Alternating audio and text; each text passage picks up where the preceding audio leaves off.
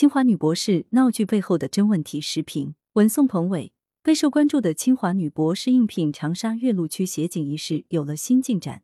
据官方通报，当事人张某网上报名时谎称清华大学博士，事实是在山东一所二本学院本科毕业，常意想在清华大学读博士，并在多地民营企业求职时谎报学历。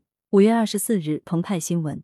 就在人们纷纷猜测和感慨清华博士应聘协警岗位之事时，先是清华表态查无此人，接着当事人又被爆出谎报学历，臆想在清华读博，着实浪费了公众不少表情。其实，臆想说应该只是张某单方面的解释，除非能拿出精神障碍方面的证明，否则并不能作为减轻处罚的理由。张某在学历一栏写了博士，在特长一栏写了清华大学，可谓明目张胆，双双作假。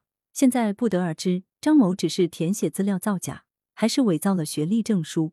如果是后者，更要承担法律责任。按照《治安管理处罚法》第五十二条第二款规定，对买卖或者使用伪造、变造的高等学校学历的行为，处十日以上十五日以下拘留，可以并处一千元以下罚款；情节较轻的，处五日以上十日以下拘留，可以并处五百元以下罚款。由此可见，一想说并不能免责。张某也不应在一片笑声中得到宽容。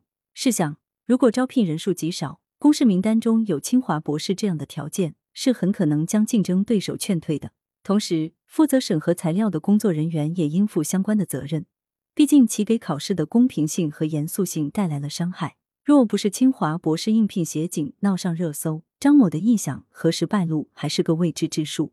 一场闹剧，倒也能看出不少问题。译者：激烈竞争下。总有人想要走捷径，但往往会搬起石头砸自己的脚。正所谓德不配位，必有灾殃，说的就是这些爱耍小聪明的人。二来，相比于眼高手低的人，放下身段降维打击，未尝不是一种理性的务实选择。所谓先就业再择业，北大博士能去当城管，学历一般又无经验和特长的应届生们，有什么放不下的架子呢？